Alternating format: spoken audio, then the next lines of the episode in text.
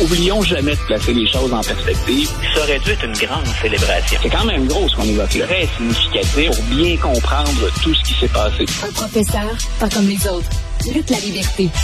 Salut Luc. Oui, bonjour Geneviève. Bon, il se passe euh, cette commission d'enquête aux États-Unis. Je te dirais que la planète entière a les yeux rivés sur ces euh, six euh, opportunités là, où les gens vont se pencher sur ce qui s'est passé le 6 janvier au Capitole, l'invasion du Capitole. Puis évidemment, ce qu'on cherche à savoir, c'est le rôle exact du président Trump là-dedans. Plusieurs pensent que c'est lui qui a jeté de l'huile sur le feu, voire même qui a fomenté cette invasion-là. Ben écoute, contrairement à Mme Sanson euh, que vous évoquiez tout à l'heure à l'Assemblée nationale, euh, il y a des députés qui ont travaillé très fort aux États-Unis hier soir. Donc, on a fait des heures supplémentaires de 20 heures à, de 20 heures à 22 heures, donc les, fameuses heures de grande écoute, le, prime time. Euh, hier, donc, tu l'as bien introduit, c'était la première d'une série. Ça pourrait même aller jusqu'à 8. On se garde une porte ouverte pour le mois de, le mois de mm. septembre. Hier, on plaçait un peu, on mettait la table, on plaçait les choses. Et la première heure, essentiellement sur les deux, euh, a été une charge qui a été menée directement contre Donald Trump. Donc, on a pris la peine de nous faire un petit historique. Le prof d'histoire en moi était très attentif, donc à, ce que disait entre autres euh, Benny Thompson. Euh, et, c'est à lui qu'on demandait de remettre ça un petit peu en contexte. Puis il disait, écoutez, depuis la guerre civile, grosso modo, on n'a rien vécu de tel.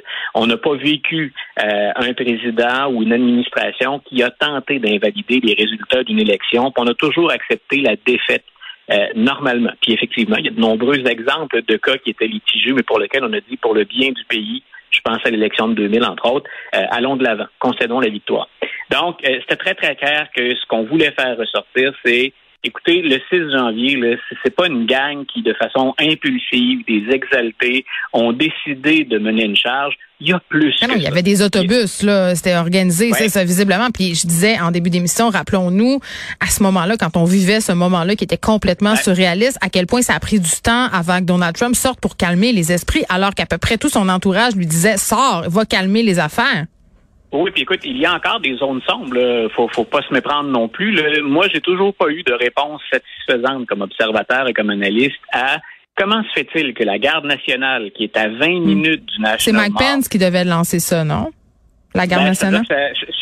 non, c'est le président qui, qui gère ça. Non, je pense. Euh, on, a parlé d'efforts de coordination, on a parlé de la police de Washington aussi. Mm-hmm. Euh, ils ont présenté des excuses, mais c'est les images d'hier, entre autres, permettaient de voir à quel point ça a été facile d'entrer dans le Capitole.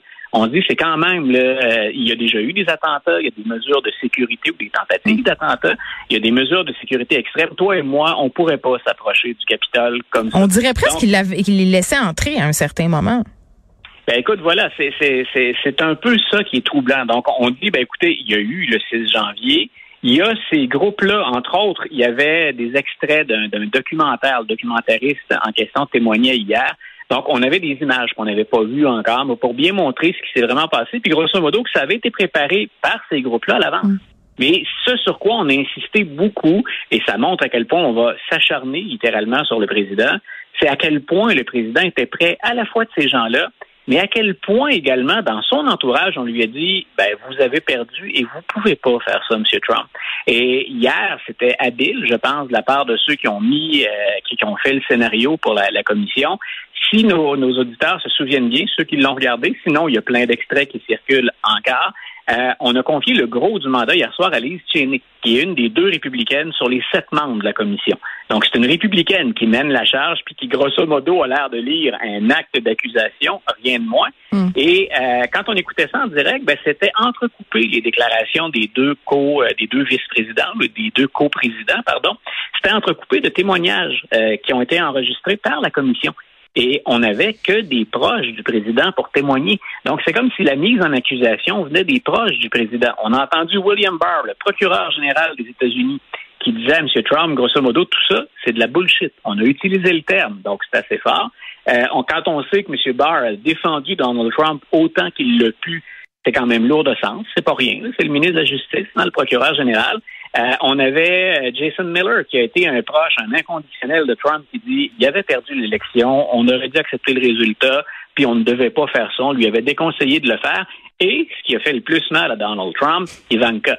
Donc sa fille qui vient dire ben moi j'ai confiance dans les compétences, hein, puis dans William Barr. Et quand Barr a dit on a perdu, puis il n'y a aucune prise sur des accusations euh, de, de complot ou de fraude électorale sur lesquelles on pourrait insister pour invalider les résultats, moi je l'ai cru.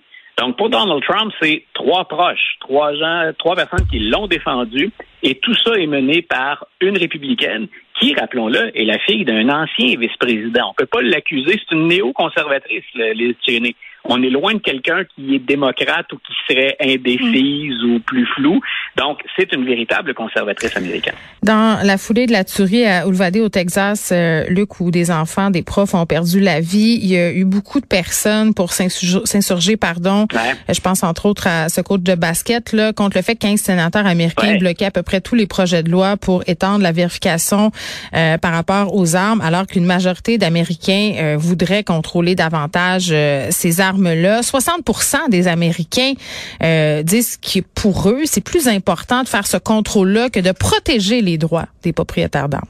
Voilà, donc c'est la première fois en dix ans qu'autant d'Américains s'entendent sur le fait qu'il faut mettre l'accent d'abord sur la sécurité plus que sur la protection inconditionnelle des droits de ceux qui veulent se procurer des armes à feu ou qui en possèdent déjà. Ça veut dire qu'il y a un momentum. Est-ce que ça va durer? Est-ce qu'on en a assez? Surtout que les fusillades se multiplient, puis les fusillades dans les écoles aussi. Est-ce qu'on a atteint un point de rupture? Moi, je pensais qu'on était tout près. Écoute, il n'y a pas longtemps, il y a avant-hier, euh, les politiciens à Washington, ceux de la Chambre des représentants, c'est passé assez rapidement. Eux ont dit, voici, on croit dans un certain nombre de mesures. Ça change pas le monde, euh, et ça, c'est un commentaire personnel, mais on peut miser là-dessus. Ça laisse attendre parce qu'aux États-Unis, il faut que les deux chambres se prononcent. Et là, le Sénat continue à négocier. Et je me disais, ben, il y a un momentum. Euh, comme je viens de le dire, ça ne changera peut-être pas le monde, ce ne sera pas révolutionnaire, mais au mm. moins, on va poser des gestes. Eh bien, républicains et démocrates, sur le gros bon sens, sur les évidences, ben, ils viennent de partir en vacances, viennent de partir en congé, mm. sans s'être euh, entendus sur ce qui m'apparaissait être un compromis très, très, très flou, qui n'était pas encore là euh, une menace très dure pour ceux qui sont des, des, partisans mm. des armes à feu aux États-Unis. Donc, euh, à suivre. Moi, je, je pense qu'on va quand même aller de l'avant. Je pense qu'il y a on s'attend pas à une montagne, c'est plus la montagne qui accouche de la souris. Mais je pense qu'on va avoir des décisions euh, d'ici à, à la fin de l'année 2020. Un sujet que je trouve fort intéressant, Luc, ce sont les liens entre les jeux vidéo et la guerre. Euh, puis pour ceux qui ont écouté le balado de Line là, qui s'intéresse euh, au Navy SEAL aux États-Unis, beaucoup question du jeu Call of Duty. Tu sais, les militaires américains qui sont friands de, ce jeu-là et qui souvent, puis c'est pas juste les militaires américains là. je parlais à des vétérans de l'armée canadienne ici qui disaient quand ils étaient déployés, euh, se mettaient de la musique dans leurs écouteurs pour accomplir leur mission un peu à la manière d'un jeu vidéo. Ça vient un peu dédramatiser ce qu'on est en train de faire, déshumaniser aussi l'ennemi. Et là, on a le Pentagone qui utilise ça, qui se pose des questions à propos des gamers. Est-ce que ce serait de bons soldats? Et on expérimente avec les jeux vidéo? Écoute, c'est le, dossier est fascinant, puis il y, a, des pièges aussi à l'intérieur de ça, puis je pense, à mon humble avis, des, des, questions éthiques ou des questions ben, morales. Ben, je sais pas. Ça hein. fait, long, ça fait ça fait longtemps, tu viens de l'évoquer, que pour les militaires, on, les militaires eux-mêmes, les membres des forces, euh, jouent à des jeux vidéo. Puis pendant un certain temps, cette culture-là de gamer, de maniaque de jeux vidéo, l'armée aimait plus ou moins ça. Puis on s'est dit, ben, grosso modo, on devrait miser sur le contraire. On devrait essayer d'aller les chercher. Et on oublie qu'avant Call of Duty ou avant Halo, qui sont deux des jeux, entre autres sur Twitch, qui sont euh, très, très populaires, euh, l'armée américaine avait elle-même lancé un jeu qui s'appelait America's Army. Et le MIT, ça a été fait le tournant du 21e siècle, 2000-2001. Et en 2008, le très sérieux MIT avait fait une enquête là-dessus. On a dit, écoutez, ça fonctionne pour l'armée, ce jeu-là.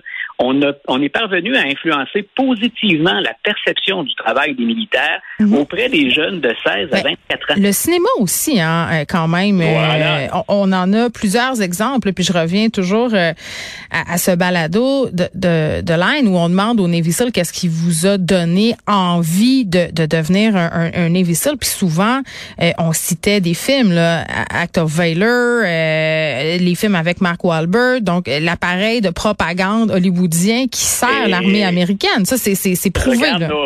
Nos, auditeurs ont peut-être déjà fait l'exercice ou ont peut-être vu passer ça.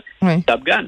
Le, Top Gun, c'est le phénomène avec lequel on essaie de relancer le cinéma en salle. Euh, de, de, repeupler nos salles, euh, le nombre d'experts, de pilotes de chasse qui se prononcent sur le film, puis qui font ressortir les, les, les, similitudes, puis à quel point c'est beaucoup plus sérieux d'ailleurs le deuxième, les, les, les, simulations de vol ou les véritables vols que mm le premier. Mais on, on voit qu'il y a vraiment un attrait par rapport à ça, puis c'est ce qu'on tente de vendre. Maintenant, c'est pas tous les officiers ou ce sont pas tous les responsables de l'armée aux États-Unis qui disent euh, on devrait aller de ce côté-là. Il y a une chose qui les inquiète, bien entendu, au plan éthique, où on dit, ben, on vise quand même une clientèle très jeune. On cherche à enrôler des gens, on parle d'adolescents. Puis on sait que souvent, euh, je m'excuse de t'interrompre, Luc, mais l'armée américaine recrute des jeunes euh, au sein des communautés noires des États-Unis, des gens qui sont moins privilégiés, qui ont moins d'argent et, et, leur offre peut-être la possibilité de, de, de se sortir de la misère, un salaire aussi, un avenir. Donc tout ça est éminemment pernicieux. Tout à fait. Puis l'autre chose qu'on remet en question, sur laquelle on s'interroge, et tu le mentionnais, est-ce que ça va faire de bons soldats? C'est que si on mise énormément, puis qu'on autorise cette culture-là de gamer à se répandre, il y en a qui craignent qu'on parvienne. Puis ça, ben écoute, on, fait la réflexion en éducation, puis dans plein, dans plein d'autres domaines. On se dit, est-ce que ces soldes-là, quand on va vouloir les entraîner, puis les entraîner rigoureusement sur le terrain, en guillemets, dans la vraie vie sur le terrain, est-ce qu'on va pas finalement délaisser un entraînement qui est plus terre à terre, pratique, pour leur permettre euh, de, de, de, perfectionner ou de développer ces attitudes et habilités qu'on développe comme gamer? Mais je trouvais effectivement que le sujet était passionnant parce que euh, c'est quelque chose pendant un grand moment dans la culture militaire où on se disait on a fait ça pour séduire certains jeunes, on va envoyer une image, mais est-ce que ce sont les jeunes qu'on veut nécessairement recruter? Ceux qui jouent, on a pris le virage. Ils ont grandi avec leur iPad, ils ont grandi hein, avec des consoles de jeu on va les chercher. Oui, puis bon, est-ce qu'on a besoin de rappeler que la guerre, c'est pas un jeu vidéo? Après ça, quand tu reviens ah, chez vous, tu peux pas recommencer à zéro. Luc, merci beaucoup. Je te dis à lundi. Parfait. Bonne fin de semaine.